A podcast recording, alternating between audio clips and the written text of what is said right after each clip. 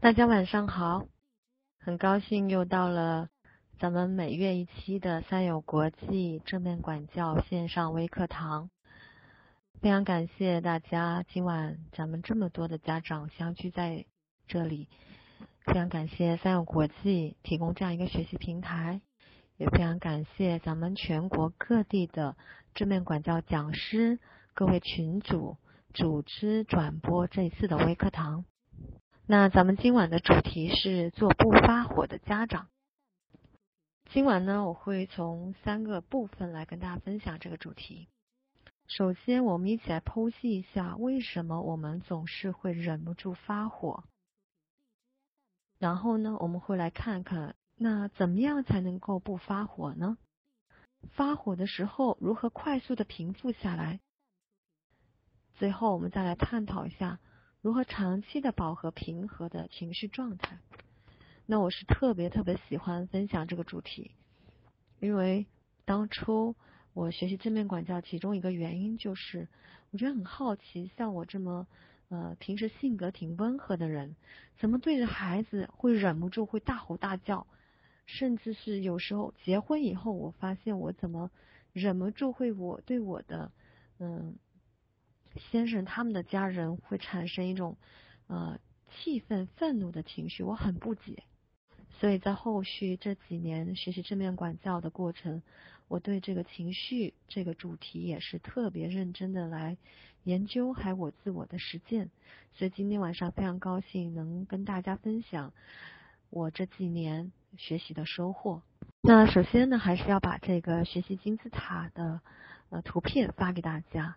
啊，每次讲座、每次课程，我都要发这张图片，为什么呢？啊，因为这个就是正面管教的精髓之一。正面管教有非常非常多的一个特点，嗯，非常好的一些特质。现在呢，会受到全国，呃，甚至在全球六十个国家的热捧。那其中一个原因就是它的学习效果特别好，它是采用的是全球领先的。引导式、体验式的教学方式，通过小组讨论、情景演练、分享、角色扮演等等等等，主动学习的方法来教授正面管教的理念和工具。所以，所有参加过正面管教课程的学员呢，都会被深深的感染啊，学习的效果呢会非常的好。也是这周末刚刚给一位一所学校的小学部还有中学部的骨干的老师做过培训，那学完之后，老师们都纷纷表示觉得哎学习的这个教学方式特别好，效果很好，他们也愿意把这种体验式的教学呢带到他们的课堂里。所以我非常的高兴，我觉得正面管教对我们中国的教育、家庭的教育也好，学校的教育也好，我觉得贡献非常的大。不仅仅是它的理念和方法，还有它的教学模式，也让我们深深受到了启发。所以也是在这里呢，我会特别特别建议大家，呃，今天晚上咱们是线上课堂，呃，也有很多老学员。到线上来回炉学习，那么你如果是没有上过正面管教线下的体验式课堂，一定要来参加一次啊！你可以来三友国际参加课堂，也可以联系你全国各地的正面管教讲师群主报名参加他们的课堂。那来到线下的体验式课堂呢，学习留存率可以高达百分之九十。所以我们先来探讨第一个部分。就是我为什么总是会忍不住发火啊？那这里面给大家介绍几个正面管教提倡的呃，关于情绪相关的一些理念哈。首先，现在咱们市面上有很多其他的学派会把情绪呢分成正向的和负向的。那么正面管教我们提倡呢，情绪只是一种信号和一种能量，它并没有好坏之分。那么，所有的情绪都是来提醒我们，给到我们一些信号的。我们需要学习的是去接纳，学习如何跟情绪和平的相处，充分的利用情绪，而不是情绪成为我们的敌人或者唯恐呃害怕情绪。第二个呢是，还有一个跟大家分享的就是，我们认为压抑、否认情绪对身体是没有好处的。我们不是要去控制情绪，因为一旦有控制，就一定有反控制。啊，所以我们平时我我听到咱们家长经常会跟我讲，哎呀，我要怎么才能控制住我的情绪呢？啊，其实这是一种负强化。啊，如果你用这样的语言说出来的话，你身体都会感觉到紧张。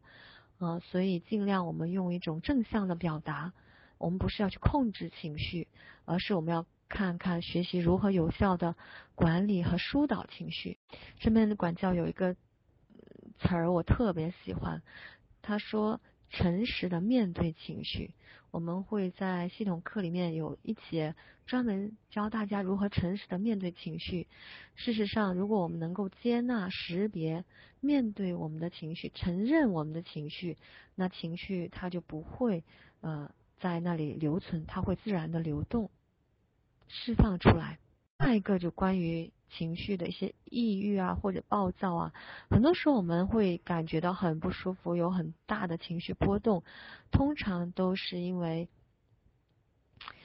情绪可能当下会有不同的情绪出现，然后我们没有识别出来，然后很复杂的情绪就像毛线团一样揪在一起，然后就堵在心里面，让我们整体很难受，时间长了堵得厉害了，就会成为一种。情绪的疾病，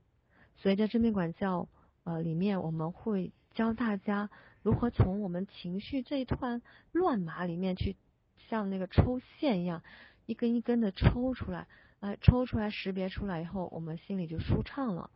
嗯，所以我们在系统课学习里面会给大家发一张情绪脸谱，而且我们上课的时候经常会让大家识别你此刻是什么样的情绪啊，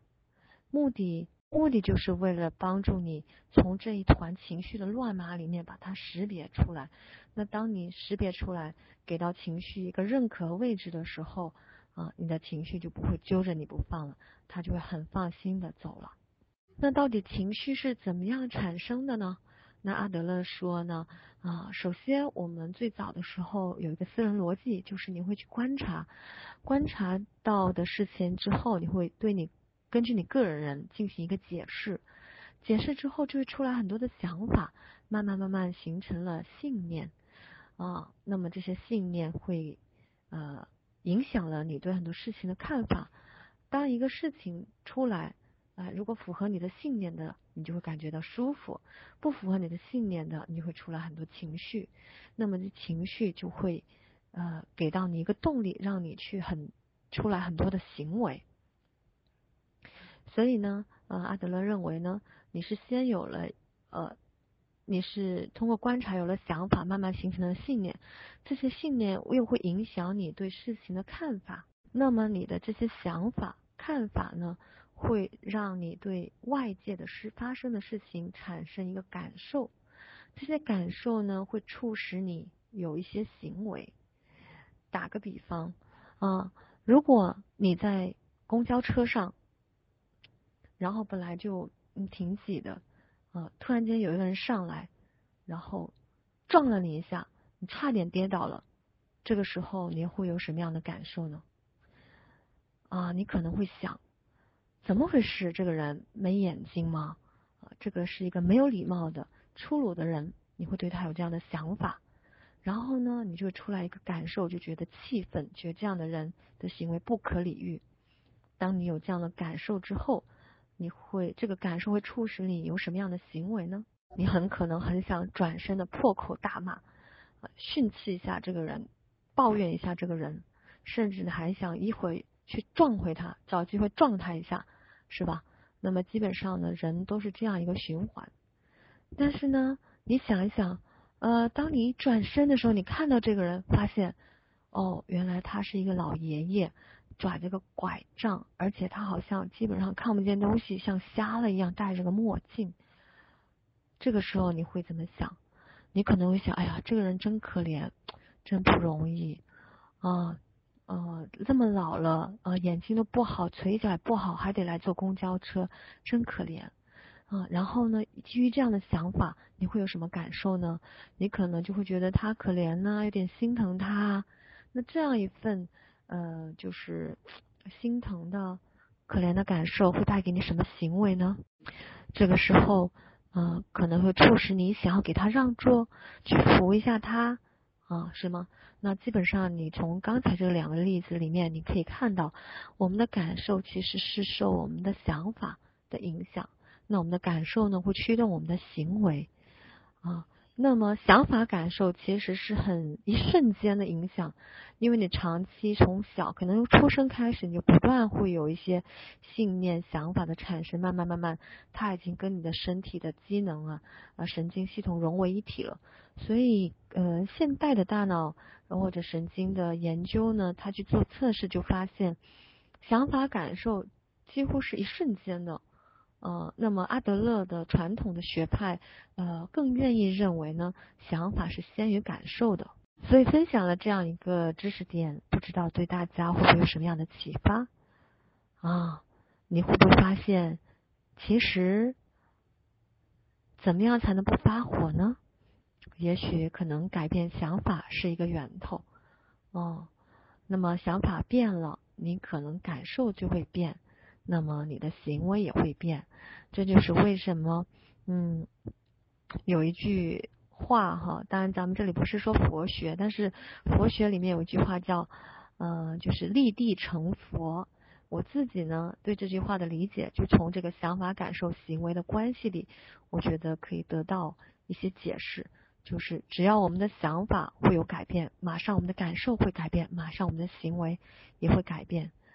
所以想法如果扩大一点讲，就是阿德勒心理学讲的这个私人逻辑。所以我们在课堂里会线下的系统课里不断会帮助大家去识别出每一个人，我们会有角色扮演，每一个角色里面你会发现他的行为不一样，是因为他的想法感受不一样。所以大家在线下的系统课会有很多的机会去体会家庭成员中不同人的想法感受决定。那么，当你有更多更多的体会的时候，你就更能够站在不同人的角度去理解对方。当你理解对方的时候，你的想法会更加的拓宽，更加的多角度。那么你的感受也更加的灵活，你的行为也会更加的灵活，你就没有那么容易发火了。那这也是咱们线下体验式课堂的魅力。这些可能就是在咱们线上的课堂里没办法去提供的，没办法让大家有个角色扮演。我自己学正面管教这么多年，我自己最大的感受就是，因为不断不断的角色扮演，让我同理心越来越强，让我可以瞬间的走进不同人的角度和角色里去体会他们，这样子啊，让我的情绪就更加的平和。其实很多的冲突或者脾气或者情绪，呃，愤怒、气愤这些情绪，通常都是因为无法理解为什么他能跟我不一样。一旦他跟我不一样的时候，我就会情绪比较大，我可能就会有发火的冲动。所以，当我们不断的这样的一个相互的理解之后，可能慢慢慢慢的，你的情绪会越来越平和，因为你很快就能够理解到对方。好，那另外一个跟大家分享的是，其实人类呢有四大的基本情绪：高兴、生气、害怕、悲伤。嗯，那我们在学校讲师班。会给大家带领这个活动，啊，这个活动也很适合给孩子带领。也就是说呢，我们其实可以在家里做这样一个四个象限的海报，然后跟家人一起来头脑风暴。嗯，呃，高兴的情绪词还有什么呢？比如说愉悦、兴奋、开心等等等等。那生气的情绪词有什么呢？嗯，可能是愤怒啊、暴躁啊、郁闷啊，都可以。那害怕的情绪词是什么呢？可能是恐惧啊，呃，发冷啊等等哈，嗯，悲伤的情绪词呢，伤心啊，嗯，等等等等。总而言之，你是按照这四个象限，然后去扩大扩大你关于词汇这些情绪的词汇量。嗯，很多时候。如果我们对，因为我们因为我们从小没有被允许去表达和嗯很放松的来呃看待这些情绪，所以我们有点刻意的，其实我们是有点斩断了自己跟这些情绪时的链接，但是这样会引发一另外一个问题，就是我们无法接纳我们身体内部的这些情绪，一旦我们不接纳的时候，他们反而堵在那里。又没办法流动。所以我们可以在家里做这样的活动，让我们的情绪词更加的丰富，让我们更加呃诚实的来面对我们的情绪。那正面管教里面，我们提倡大家做一个课题分离，就是情绪是可以被接纳的。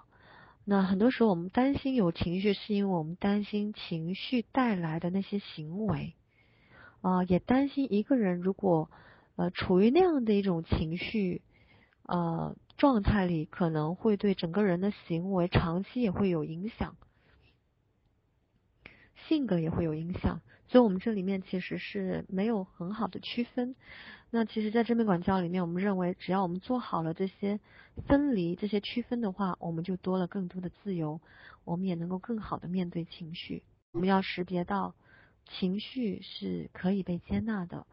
但是行为是需要相互尊重的，正面管教提倡三个尊重，所有的行为需要尊重自己、尊重对方，还有尊重情形，所以行为需要尊相互尊重。呃，另外呢，人也是可以被接接纳的，即便人有时候因为生气出现了一些行为，呃，可能不是那么妥当，但是呢，呃，他会他有机会可以改进，他这个人没有问题。我们不提倡大家去上升到对人的一个判断，比如说啊，这人脾气坏。其实我们区分一下，很可能是他有情绪的时候运用了不恰当的方法来释放，所以造成了我们对这个人有了一个评价，啊，说他呃脾气坏。那我们更提倡大家把它做一个区分。你比如说我们自己或者我们给孩子说的时候也是啊，宝贝。我看得出来你现在很生气，那生气的时候可以做一些什么相互尊重的事情，让自己感觉好起来呢？生气的时候可以做一些什么事情，既不伤害自己又不伤害别人呢？生气的时候，嗯，打人会伤害到别人，那可以打什么？打枕头可以吗？不断的做一个区分，包括我们自己也是的啊，有时候我们会，呃。否认自己的情绪，或者不不呃不接纳自己的情绪，不让自己有情绪。但是你会发现，情绪是实实在在的存在的。我们唯一的办法就是去接纳自己的情绪。比如说，你发现自己生气了，你可以跟自己说：“哦，我发现自己生生气了，生气是没有问题的。”那生气的时候可以做些什么呢？嗯，也许就会带给你很多的启发。好，所以这个呢，给大家分享一个正面管教的情绪脸谱哈，一共三十五个主要情绪，在来参加咱们系统课的同学都会配有一一份情绪脸谱，大家拿回去可以挂在墙上。回去之后怎么用呢？你可以跟你的孩子一起来识别情绪，比如说每天呃放学呃回家。你就可以跟孩子来跟他识别一下，哎，宝贝，今天你在学校是哪一张脸呢？你现在的情绪是怎么样子的呀？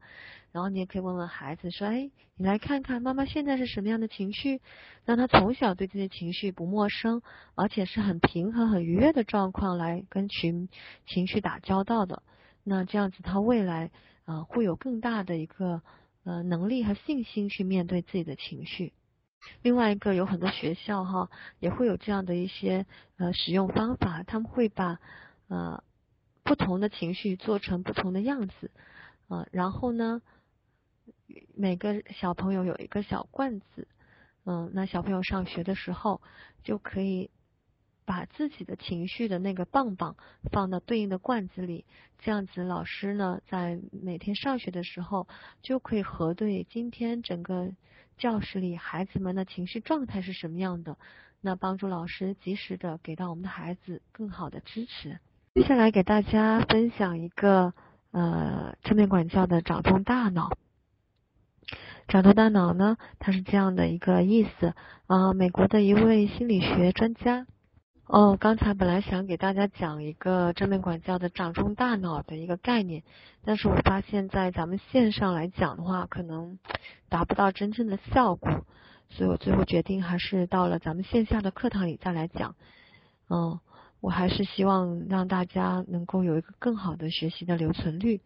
那接下来我们继续往下讲，那讲完了咱们情绪的一个。呃来源和情况。那我们现在再来往下讲的是，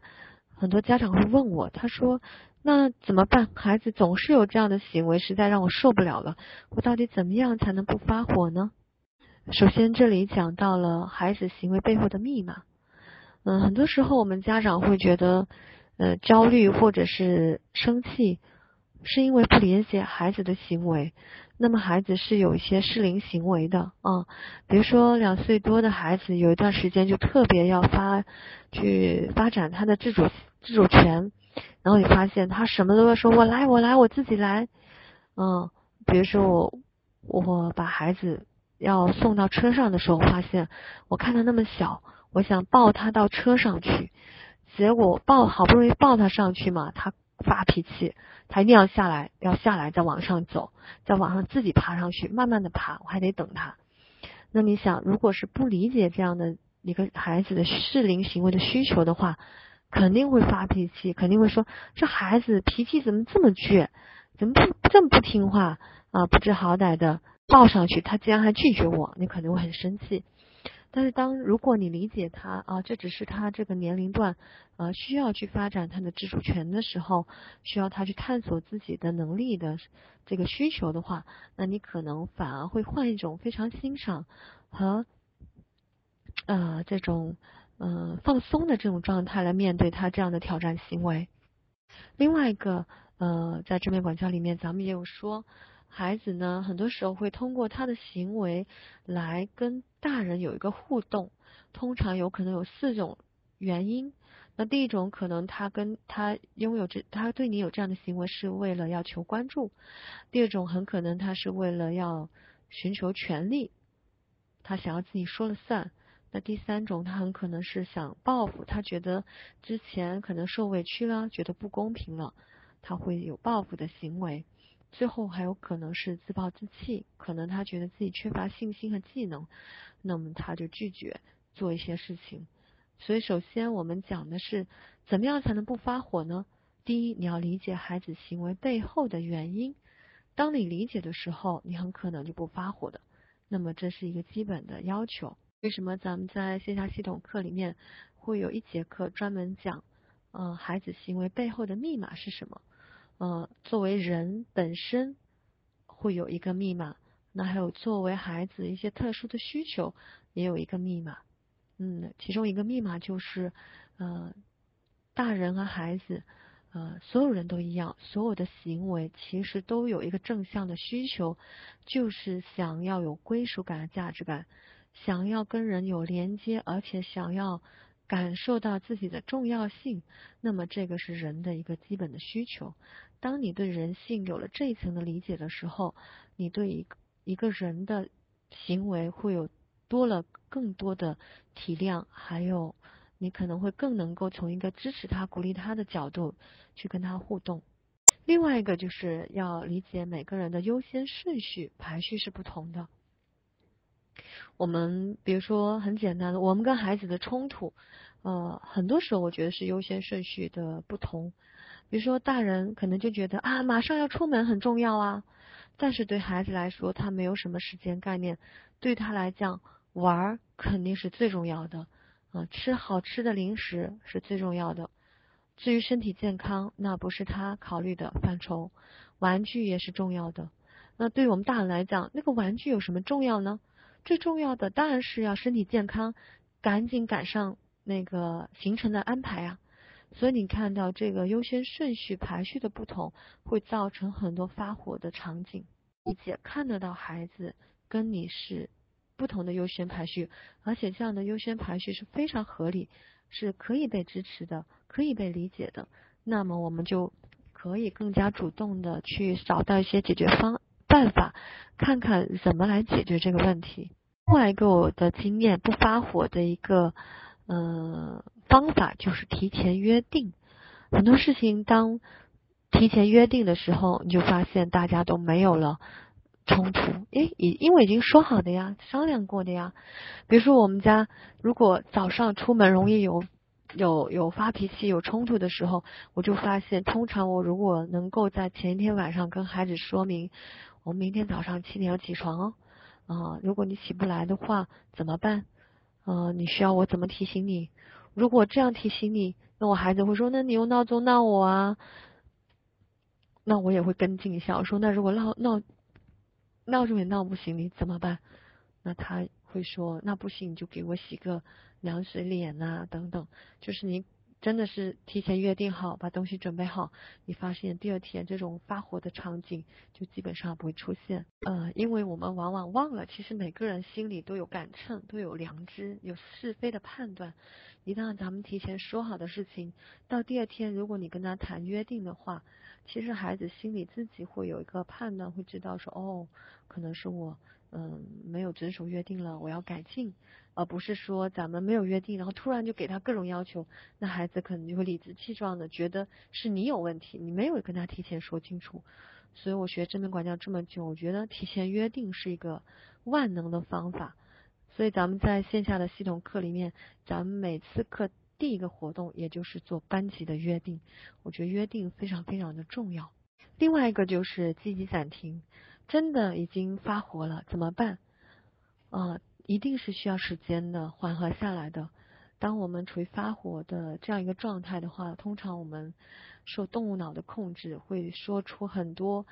嗯恶毒的语言，会做出很多可怕的伤人的事情。所以我现在也是学正面管教越来越久哈，我越来越能够呃提前就是管理好。或者是管理好自己的行为。当我发现我快发火的时候，当然我就发现我学的越多，我现在其实很难发火，因为很快就能够理解对方冰山下面的想法、感受和需求，都发不起火来。但是偶尔有一下的话，嗯，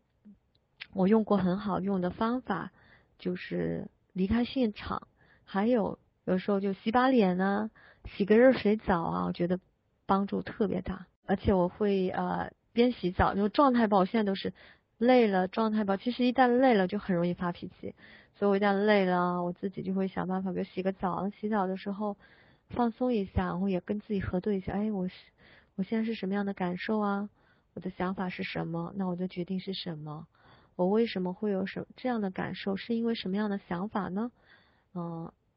那我能不能改变一下我的想法等等等等？我会有很多自我的对话。我发现通过这样的自我核对，我的情绪很容易就会平复下来。所以大家也可以去试一试。一个是从冲突线上撤离，然后做一点别的事情，呃，转移注意力或者让自己感觉好起来。然后我发现我这样做，呃，对孩子也会有帮助。就是，呃，孩子如果伤心或者有点难过的时候。嗯，他也会自己在那里，呃，哭一小会儿啊，调整一下。有时候我会问他，我说，哎，你哭了，是不是很伤心？嗯，你需要我做点什么吗？那我孩子都会跟我讲，嗯，我很难过，我想自己一个人待一小会儿。哎，我发现他自己待一小会儿之后，哎，也好起来了。所以我特别庆幸自己，嗯，能够在怀老二的时候就学习正面管教，然后现在我在家里实践正面管教以后。我的孩子像照镜子一样给了我回馈，我实践过的我进步的地方，现在我的孩子身上也都开始啊有体现了。另外一个很有效的一个方法就是去识别自己的心理和生理反应。那这样一个方法呢，除了在家里自己用，教孩子，学校的老师也可以教孩子用。我也是在当时翻译学校里正面管教 A 到 Z 那本书的时候，啊，有一个老师专门教给班上一个情绪特别暴躁的孩子，他先跟他有了特别时光，然后跟他有了一个约定，告诉他下一次如果忍不住要发脾气的时候，先问问自己，啊，身体是什么样的反应？啊，心跳加速吗？脸发红吗？呼吸？加醋吗？嗯，手心发热，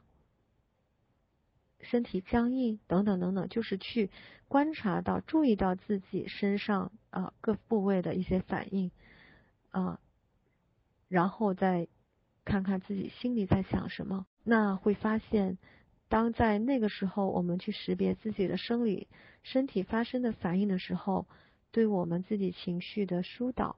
啊，会帮助非常非常大，大家可以去试一下。后来那个小男孩就是用老师教的这个办法，哎，嗯，让自己的情绪越来越平和了。所以大家也可以试一试。我自己有时候会去感受，我说，哎，我感受一下我的这个愤怒，呃，是在身体的哪个部位？啊，我发现我这样去感受的时候，然后我会问自己说，哎，那我这个愤怒在我的胸口，他是想传递一个什么样的信息？他想告诉我什么呢？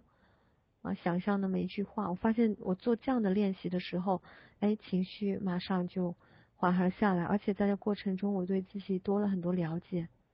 那有的时候呢，是自己好好的，结果孩子在那发脾气。以前呢，我们孩子，我们家孩子一发脾气，我就怒了；他一发起脾气，我也想大吼。啊，现在我觉得很开心的是，我越来越能够在孩子发脾气的时候。哎，我会越来越平和，我自己很稳，稳得住自己的情绪。那我用了一些方法，我觉得是有效果的，我分享给大家。首先就是，因为咱们呃大脑里有镜像神经元，这咱们系统课里面有讲到的哈，镜像神经元就是人跟人就像照镜子一样，其实情绪会相互的传染，这是很正常的事情。所以每个人遇到另外一个发脾气的人，一定会非常非常容易被带着也发脾气的，呃，这是很正常的。所以当你面对一个发脾气的人，无论是孩子还是大人，你自己发现自己也暴躁也大吼了，啊，首先接纳自己，这是很正常的。所以当你了解到这一点的时候，你就可以提醒自己不要被带跑了，啊，因为很因为正常的人都会被带跑，除非有意识的自我管理。那么我会很有意识的提醒自己，哦，那是他的情绪，不是我的，呃，我不需要被带跑。然后呢，再运用自己的呃想办法让自己平静，用自己的平静去影响他，用自己的情绪去感染他。啊，你越是能够冷静，你就越有能力让对方冷静。所以很多时候呢，你会发现一个脾气暴躁的孩子，通常他都来自于一个。呃，可能他父母脾气也会比较暴躁，所以他没有一个机会学习到如何啊平和自己的情绪。嗯，所以我们做家长的话，可能要有意识的练习自己在孩子发脾气的时候，我们可以稳住，让自己平和。那通过这样的练习，可以帮助我们的孩子，这样的练习可以帮助我们的孩子，慢慢他也学会了快速的让自己平静下来。因为呢，我发现我跟很多非常优秀的成功人士跟他们沟通的时候，他们都有一致跟我反馈说，他说其实，嗯，舒丽，嗯，我们并不是说没有情绪，其实每个人有的那些恐惧、害怕，所有的那些气愤、暴躁，所有情绪我都有，只是我比别人更快速的恢复。或者是我能够带着那些呃不舒服的感觉，依然还有能量继续工作，他有了一个课题分离，所以他们的这个回答也给了我很多启发。也就是说，如果未来我们自己或者我们的孩子要有更好的呃理想、更理想、更幸福的人生的话，那么如何呃面对激激烈的情绪能够快速的平和呃。还有就是说，如何带着不舒服的情绪和感受，依然能够做该做的事情，我觉得这就会成为一个区分点，一个分水岭。可能人与人不同的一个成就，关这其中就是一个关键点。另外一个就是我们如何陪伴孩子发脾气的孩子呢？嗯，可以去跟他认同他的感受，跟他共情。那正面管教里面专门有讲到共情的句式，你可以跟他讲说：“哦，宝贝，看得出来你很伤心、很难过，是吗？哦，你是不是希望嗯妹妹把玩具还给你？嗯，你需要我怎么做呢？需要我抱抱你吗？还是陪在你？那有时候我女儿会说：啊，妈妈，我想你陪我一会儿，然后不说话。”啊，所以通过这样的方式给到孩子一些支持。有时候对方有情绪的时候，你好像就着急要去抱他，或者马上要给予什么样的一个呃协助。嗯，我们不太建议这样的原因是，这样有可能会剥夺了、影响了他情绪释放的过程。呃，我们有一次一位高级导师啊跟我们相处的时候啊，某一位讲师的孩子就哭了，然后大家就很想去安慰他。哎呀，所有人都插话过来，哎呀，你怎么了？没事吧？那你要不要叫我给你买个糖啊？怎么怎么？然后那位高级导师说：“亲爱的，让他待一会儿，嗯，他需要跟自己的情绪待一会儿。所以有的时候我们不那么，因为我们担心情绪，所以我们呃会本能的想要去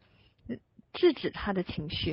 以为那是在帮他，但有时候可能我们却剥夺了他跟他的情绪相处的机会。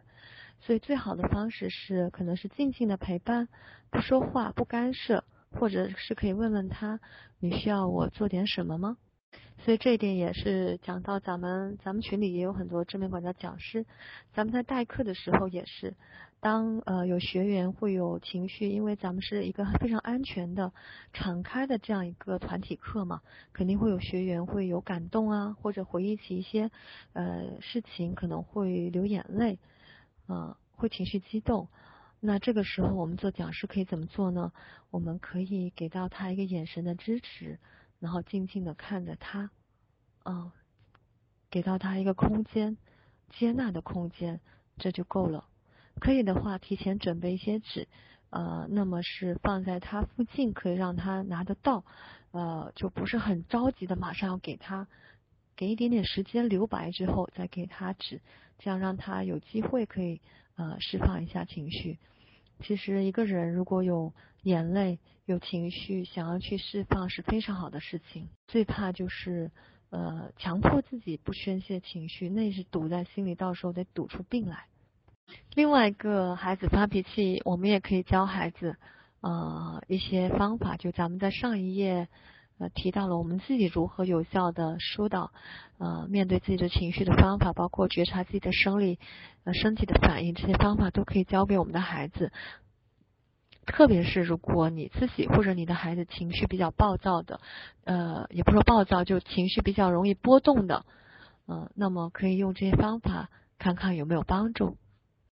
另外一个就是讲到如何保持长期、长期保持好的情绪状态。嗯，我觉得这个是挺重要的，因为如果我们是经常情绪爆了，然后又跟孩子道歉，呃，或者是来做修复，其实时间长了，孩子也会很崩溃，或者你身边的人也会很崩溃。怎么你那么容易就爆呢？所以下一个主主题就是咱们如何长期保持一个好的情绪状态。我觉得我这几年学正面管教，其中一个最大的收获就是，我发现我的情绪呃保持的越来越好。嗯，整体由内而外的感觉越来越平和，越来越幸福，越来越愉悦。那我也梳理一下我这呃几年的成长的一些经验啊，分享给大家，我是如何做到的。觉得很重要的就是想清楚自己要什么，有什么需要完成的事情，然后提前做计划。想清楚自己要什么是非常重要的。我最近有机子跟大家分享一句话，就是。很多时候，我们是因为对我们自己的人生生活有一个过高或者不切实际的期待啊，然后就是感觉哎呀，现实啊，那梦想啊理想很丰满，现实太骨感，因为这样的一种呃 gap 这种距离吧，理想与现实的距离，期望与现实距离而造成很大的压力，有压力之后情绪就会爆发。我觉得，呃，理性的看到我们的现实情况，想清楚自己要什么很重要。嗯，阿德勒说过哈，他说人生是什么呢？人生就是你长一米八，而你要过去的那个门只有一米五。其实这里就是现实，这就是真相。呃，没有所谓的完美的人生，一定都是有取舍的人生。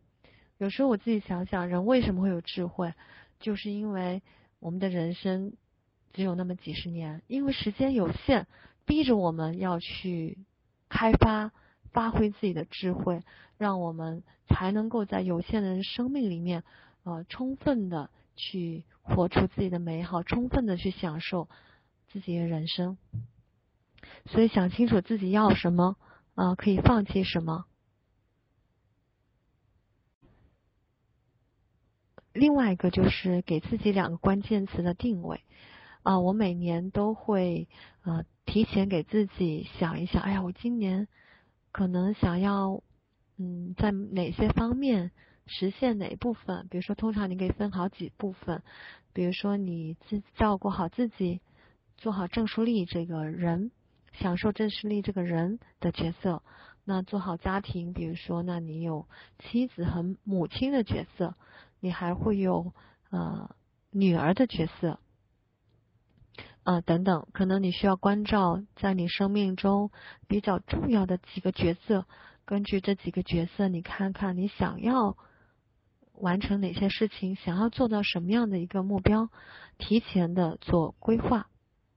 那可能能让你一整年都感觉情绪还不错，而且你有了一个自我提醒。两个关键词就是，我发现，嗯，每年年初当我给自己一个定位词的时候，我这一年就感觉，哎。能有了一个比较具体的一个基调吧，比如说我今年年初给自己的两个词就是享受和沉淀，然后我发现，哎，当我定了这两个词的时候，我今年做很多事情我都能够 沉得住气，然后越来越享受我的工作，我的生活，所以你也可以想一想，正好咱们到年末了，可以开始规划明年的生活了，即便你是家长。可能带孩子很忙碌，工作很辛苦，但在你的生命里面，你可能还有一些角色很重要要来滋养的。首先是你自己，然后也许是做一个妻子，也许是做母亲或者做女儿都可以啊。给到自己两个关键词，想一想你这些生命中重要的角色，你都想要去完成哪一些部分，在这些完成的部分里，给一两个具体的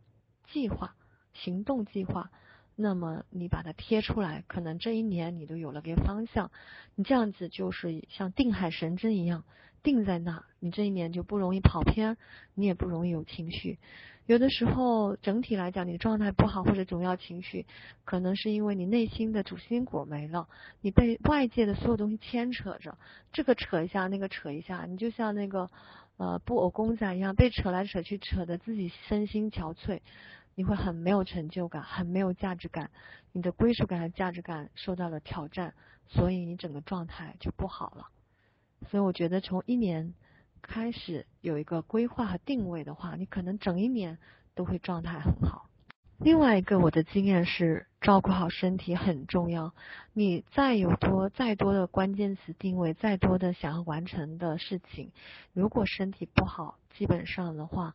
嗯，那我觉得。都只有零，嗯，所以我觉得身体是一个我们不能完无法避开的一个呃很重要的内容，嗯，阿德勒说，呃，灵魂里身体哈，就说情绪行动，嗯，那么是我们的灵魂在驱动我们的身体，但是不可否认，我们的行动需要我们的身体来做支持，所以照顾好我们这个身体也是我们的一个责任。才能让我们的灵魂可以充分的发挥，所以充分的休息一定要有。我们在我跟一个导师带活动的时候，他每一次课程都会有个活动，就是让大家觉察自己的休息时间。啊，基本上你从这个休息时间，嗯，比如说过去一周大家平均的睡眠时间，就能看出来一个人的身体的基本的情况。啊，休息是第一位，那接着要健康的饮食。嗯，是不是可以适当的关照自己，给自己煲点汤或者吃点营养品？我跟我先生就是很不一样的一个呃养生理念哈。嗯，他很喜欢吃营养品，他甚至会去美国买一些西洋参的人参的胶囊来吃，螺旋藻啊等等，钙片啊等等。那我是广东人，所以我会有时候会我母亲会给我煮一些汤啊。今天还专门去我妈妈家喝了这个。呃，乌鸡，呃，西洋参汤，呃，所以这个有一些，呃，你也许有自己的秘方，那么坚持用，坚持健康的饮食会很有帮助。我就发现我的身体在怀孕期，呃，生孩子前其实，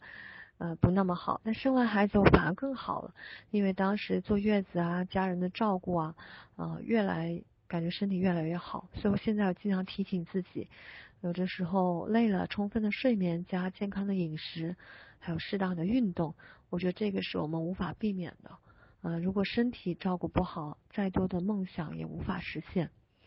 另外一个也要照顾我们的心灵，啊，滋养一下自己的心灵，比如说读书啊、旅行啊、音乐啊，啊，嗯，这些都会很有帮助。嗯，另外就是关系了，咱们在系统课里面会讲特别时光，上过课的伙伴都知道，我是特别推崇特别时光这个工具，啊，照顾好自己生命中重要的关系，就能让自己保持一个很好的情绪状态。帅哥想跟大家分享的就是，正面管教里面讲，每一个挑战都是一个机遇，利用好这个机遇，能够培养品格与技能。所以，你有没有想到过，其实情绪是一个很好的机会，能够让自己有所觉察和成长呢？所以，接下来我想跟大家分享一个很好的活动，可以利用情绪来觉察自己。那么这个活动呢，还有一个亲密关系版本的，到时候在咱们呃这个月的亲密关系的课程里面，还会跟大家详细的来分享。因为咱们都知道，其实家庭关系里面亲密关系是第一位。如果夫妻关系没有很好的话，其实对孩子的影响是非常大的。嗯。所以呢，我们也有专门的正面管教的亲密关系的课，咱们有正面管教的家长系统课，正面管教亲密关系的课。那这个月呢，系统家家家长课在十七、十八号，然后亲密关系的课在圣诞节，啊，二十四、二十五号，嗯，都非常欢迎大家来学习。那么咱们还有全国各地各个群组的，呃。都有正面管教的课程，非常鼓励大家去联系当地的呃呃正面管教讲师来报名课程。好，那我们来看看如何利用情绪觉察自己。首先，你可以找到一个最近困扰你的情绪，你也可以听着我的讲解来现在来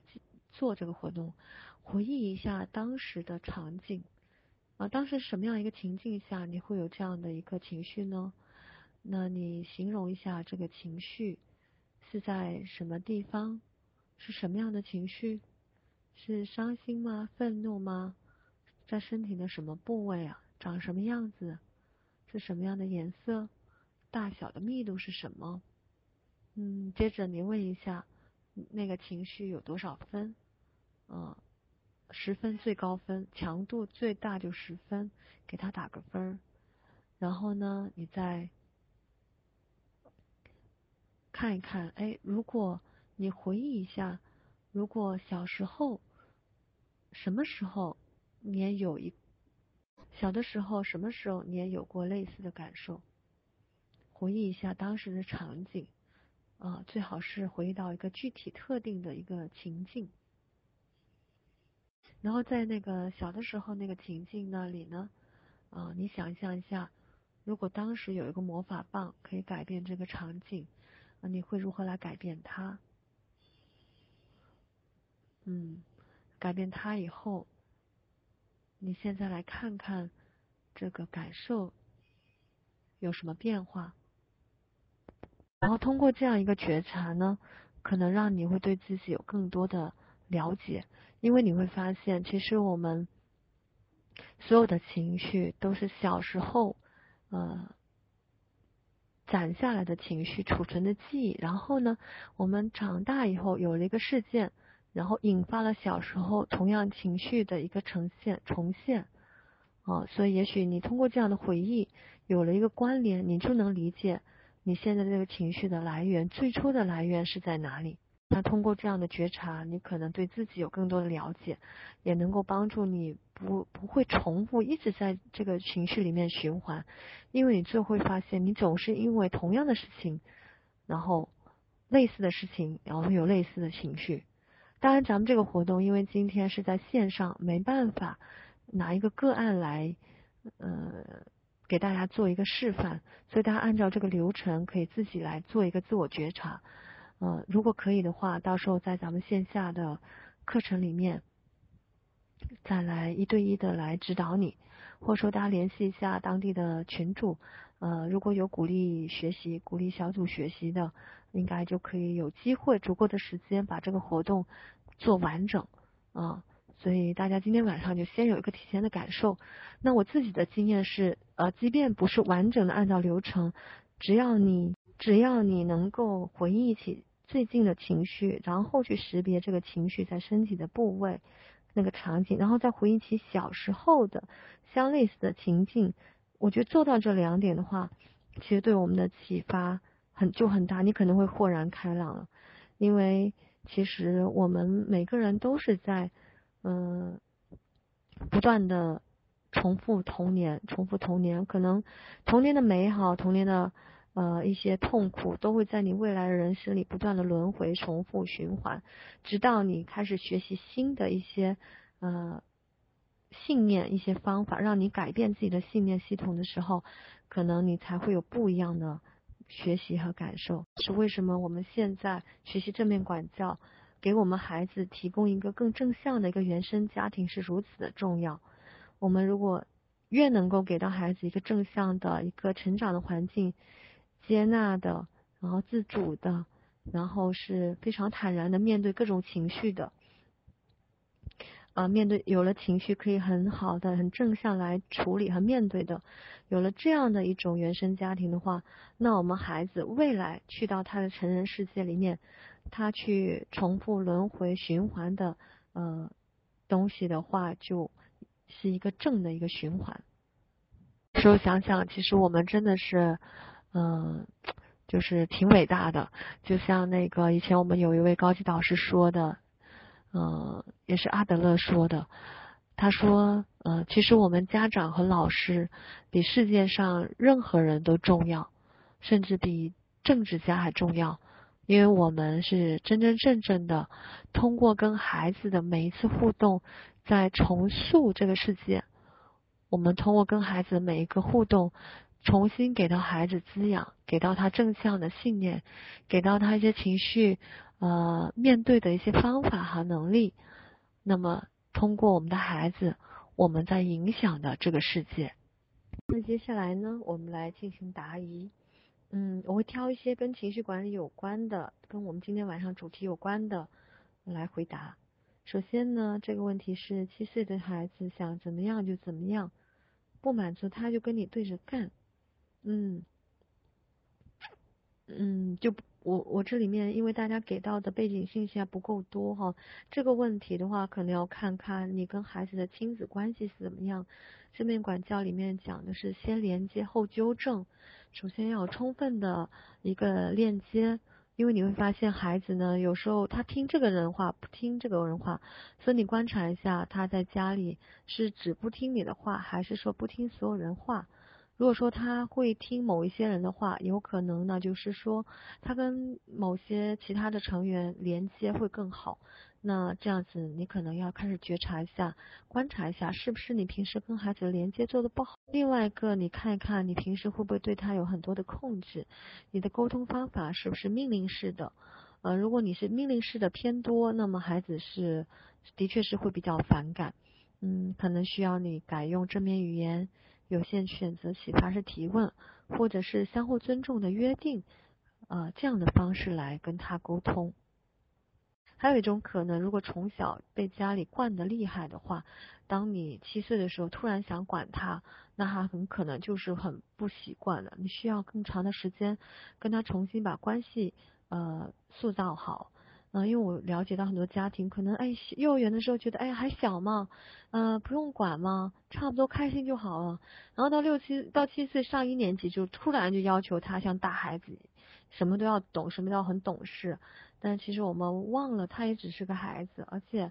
呃，他的改变不会一夜之间发生，可能需要有个循序渐进的过程。所以这里面可能需要你去观察一下你跟他的关系啊。然后他小的时候，大家对他的要求，现在对他的要求，还有你的沟通方式。这个问题是六岁的女孩做事拖拉，看着刚着急，好好教他几遍还是无动于衷，忍不住要发火嚷嚷。啊，嗯，咱们在线下系统课里面专门有这个案例的探讨哈，上过课的老学员应该知道。呃，首先做事拖拉哈，这个事情。嗯，可能跟我刚才课堂内容里讲到的优先顺序不一样。那么孩子呢，可能更关心的是他手头的玩具、手里的零食，还有他的画，嗯，他的书等等。那么对他来讲，可能那不是拖拉，对他来讲那是最重要的事情。嗯，至于要出门这个事儿，可能他并不在乎，所以没办法，我们会干着急，很可能是因为优先排序不一样。那这里面呢，发火并不能解决问题，可以做的就是改进你的沟通方法，去跟他提前做好约定，啊，可以是学习新的正面管教的沟通方法来跟他沟通。还有一个建立一个惯例，呃，无论是晚上睡觉、做作业，还是上午起床的事情，可能建立一个惯例也会有帮助，让他习惯性的一二三，然后要做什么做什么，嗯，会有帮助。嗯，还有一个就是，呃，如果小的时候没太管，那么大一点，可能需要呃一些时间慢慢把这个惯例给建立起来。还有一个，我发现孩子特别容易受绘本。嗯，或者是一些动画片的影响。假设你看到有一些好的绘本或媒体，会有关于这部分的一些讲解的话，可能孩子会更愿意接受。嗯，外来的和尚好念经哈。嗯，听听别人的说法，或者是老师，有时候孩子愿意听老师的，有可能老师交代他，他会愿意。所以这里面可能要根据孩子的情况，看看用什么样的方法会更好，或者是呃有一些。嗯，他喜欢的东西可以吸引他，那么很可能会也会让他会更愿意快一些。这里面咱们讲到解决一个问题的话，可能会要分析一下原因，呃，分析一下背景，然后根据不同的情境和情况选择不同的方法。那这也是为什么我们一定要系统的学习正面管教的方法，是因为呃。如果只是根据例子给方法的话，你最终会依赖我，或者说你会发现，哎，怎么这个场景这个方法给那个场景不行呢？啊，所以我们更愿意在线下的系统课里面教大家，呃，学会整个正面管教的工具箱。那么，呃，这些方法你都知道和会了，回到家里，你需要根据你对孩子了解和情境的变化，在不同的情境下选择不同的方法。那么好处是，这些方法不仅仅是解决当下的问题，而且更多的我们希望解决的同时，还能对孩子一辈子的人生品格与技能有帮助。我们最终是希望培养孩子，呃，有一天即便不在我们身边，也有能力照顾好自己的生活。啊，有好几个问题都跟刚才那个拖拉有关系，类似的我就没有一一贴出来了，所以我也邀请咱们提问题的家长，呃，你可以在听我的回复的时候，呃，去看看有哪些对你的问题有帮助，因为正面管教很有意思的是，每个人带着不同的一个目的和需求走进这个课堂，最终大家都能够收获属于自己的智慧。属于自己的答案，所以我也邀请大家更敞开，然后更用心的来听学习我们的内容，还有听我的回复。嗯，也许他不直接回应了你的问题，但是也能够带给你的启发。因为我们更希望是引发大家的育儿智慧，培养大家成为自己孩子最好的育儿专家。好，那接下来这个问题是六岁的男孩，容易发脾气，喜欢管同学。别人说他很容易发脾气、生气，或者一起玩的小伙伴说他一点不对，容易发脾气。呃，非常感谢这些家长提出这样的问题，因为我们现在去学校带孩子活动的时候，会发现很多的孩子呃有这种容易发脾气的问题。那我们上次遇到一个小男孩，他有类似的问题，那他有跟我讲，说他家人呃也容易发脾气。嗯，我不确定会不会是他父母都属于个性比较强啊，家里如果意见不合的时候，父母会争吵，那么让他学到了，觉得如果不同意见不同，就要用争吵或者更大声的方式来回应，才能取得呃成功，呃也有可能是这种情况。然后另外一个孩子有可能是缺乏技能，比如说意见不合的时候。应该如何尊重性的回应？可能从小到大没有人教过他，嗯，他也没有看见过别人怎么处理。所以，比如说我们家孩子也是一个六岁，一个三岁，那我会发现，其实他们在有冲突的时候是需要我们大人给到更具体的指引的。比如说，如果两个人抢玩具了，可能你也需要有的时候直接告诉妹妹，小的要跟大的说什么话，你可能要直接把那句话告诉他，嗯，然后大的要对那个小的要说那怎么说，嗯，我们大人觉得很容易的事情，其实孩子如果缺乏技能的练习，他是不知道如何应对的。所以几个方法，第一，让他有更多的这种冲突的机会，啊，从中去学习如何说人和回应。第二，你直接教给他回应的方法。当你看到你的孩子跟别的孩子发生冲突的时候，你要教会他如何处理。然后第三，你要教会他，呃，刚才咱们有分享了，就是可以让他从识别自己的生理反应开始。呃，跟他一起启发式提问，头脑风暴有个解决办法，如何在发脾气的情况下，呃，快速的让自己情绪平复，这个是一个技能，嗯，那么其中一个识别自己的情绪名称，还有识别自己的情绪下的身体的反应，其实会是一个有帮助的方法，你可以试一试。好，下一个问题是八岁的女孩做事丢丢三落四，容易发脾气，一说她就哭。嗯，呃，这里面可能也要区分一下，呃，可能嗯，其实每个人出生的时候会有不同的一个特质哈。呃，有的人天生性格就是平和一些，有的人天生可能就情绪波动、冲动的一些。那我不确定是不是呃，这位八岁的女孩，呃，从小到大情绪波动都会比较大。嗯，如果是，那可能父母也不需要太，嗯，就是担忧。那很可能他这种特质是这样子的。那教他一些技能去管理疏导自己的情绪会有帮助，可以用到我刚才在课堂里面分享的一些方法。嗯，另外一个关于一说他就大哭，因为这里描述的不是很具体，是怎么一个说法？是批评指责他吗？如果批评指责他，嗯，他不高兴，他生气或伤心难过是很正常的。所以其实所有孩子被批评指责，都会有一些行为出来。那像他也许是直接大哭了，其实还简单一点，让你知道了。那还有好多孩子是你说他他是屏蔽的，根本不听的，或者是他你说他他没准后面还会找机会来报复你，或者是。会用其他的行为跟你对着干都有可能，所以你的一说他就大哭，这个说的到底怎么个说法？嗯，可能这里面你没有给到我一个具体的一个描述。如果是命令式批评指责的话语的话，那我觉得哭非常正常。那如果只是相对温和的一个沟通。那么他哭的话，那可以，你可以跟他沟通一下，问一下原因。呃，有的时候我们说孩子的所有挑战行为也是一个信号。呃，如果我们利用好这个信号的话，我们有机会进入到孩子的内心，去更加的理解他。当你更加的理解、了解他的时候，你就更能够帮助我们的孩子。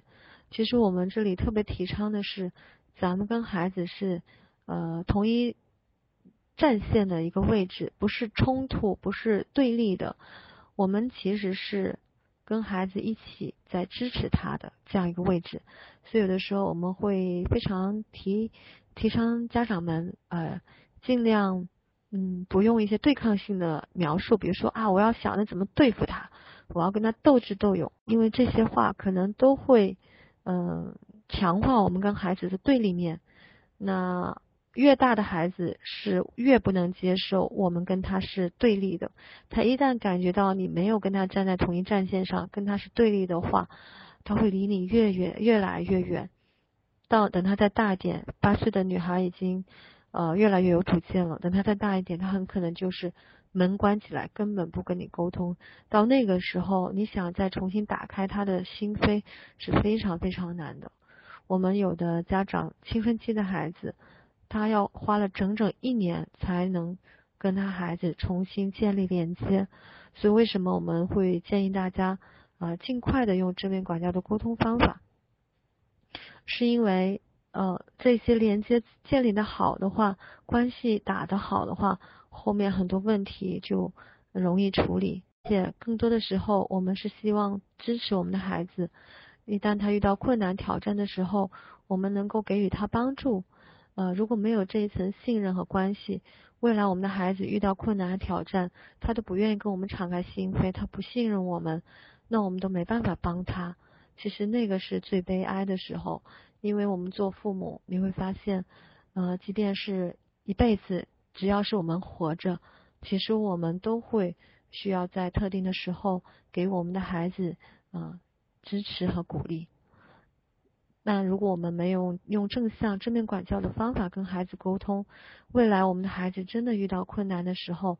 即便我们想支持他，他都不给我们机会，我们都无从入手，也不知道怎么帮他。所以，尽快的改变我们跟孩子的沟通模式和关系，其实真的是非常非常重要。好，那呃，不知不觉呢，又到了我们课堂的接近尾声的时候了。啊，今天咱们呃家长提出的问题哈，呃有一些是跟咱们今晚的主题没关的，所以我就没有在这里面大群里面跟大家分享。如果你还需要得到解答的话，你可以到时候私信我，我再单独辅导你。啊，那么最后呢，邀请大家呢，根据今晚的学习收获，在群里面做一个分享。接下来呢，根据我的分享，看看你。呃，愿意做什么样的一个行动的尝试？因为事实上呢，世界上最远的距离就是知与行的距离。那么正面管教存在的一个原因和目的，就是希望帮助你从知道一直到做到。我们会陪伴你从知道到做到。那唯有行动能够带来改变。所以希望大家呢，在群里面分享你的最大收获。嗯。正好是一个很好的机会，梳理一下你的收获。还记得我在课程开始前那个学习金字塔吗？如果你能够分享你的收获，无论你是在这个群里分享，在朋友圈分享，还是跟朋友分享、家人分享，那么都能够帮助你把学习的留存率吧达到百分之九十。那这也是我们正面管教的课堂里呃不提倡老师去总结的啊，因为我们希望。由你来做总结，你总结出来的就是你属于你的收获，这些才是你真正从课堂里带走的智慧。那最后呢，还是分享我每次课都要放的一个图片和一句话：对于世界，你可能是一个人；对于某个人，你可能是全世界。那么在这个世界里，可能我们只是一个很普通的人，一名家长。但是对于我们的孩子来说，其实你就是他的全世界。我们的孩子未来长大成人，去到他自己的人生，他跟权威关系的一个互动，他跟他的亲密关系的互动，他跟他的工作同事伙伴的互动，啊，他跟男人女人的互动，他的事业对待事业的一个价值观，对待人生的一个。呃，观念，他的幸福感，他对自己的信心等等等等，其实最初的时雏形都来源于他的原生家庭，也就是来源于我们跟他们的互动。我们的孩子未来的人生，就是从我们跟他的互动里被孵化出来的。他的整个人生的，人生如果说人生如戏，那我们孩子的人生大戏最初的脚本。背景都由我们为他创造，所以我们的家长其实呃，对我们的孩子来说，真的就是那个全世界。嗯，可能我们无法决定我们的孩子成为什么样的人，但是我们有能力尽量给我们的孩子创造一个更加积极、正向的一个生长的环境。物不仅仅是物质环境。而且我们给他提供一个正向积极的心理环境，让他的这一颗种子能够在我们这样一个原生家庭里面有足够的阳光、雨露、土壤、营养，能够成长，成长的更好，最好的他自己。那么这个也是咱们正面管教、三有国际啊，还有我分享，还有咱们这么多群主转播还有咱们一起今晚这么多人一起学习的一个最终的目标。所以我非常真诚的邀请大家，把今晚所学到的收获，呃，分享出来，啊，而且呢，在实现到自己的生活中。而且大家如果还没有走进正面管教的课堂的话，我非常真诚的邀请大家，一定要安排时间参加咱们线下的系统课，无论是这个月的十七、十八号的正面管教家长课。还是咱们的二十二十四号、二十五号的亲密关系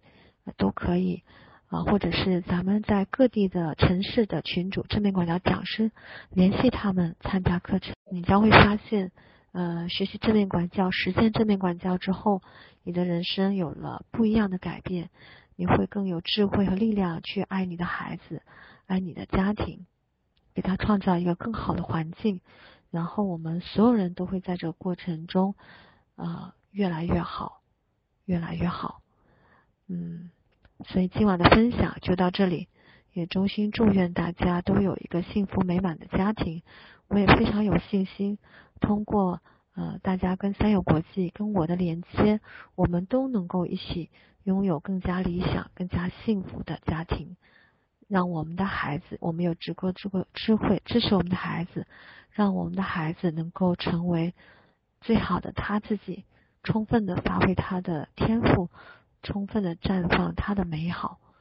好，那今天晚上的课程就到这里了，大家晚安。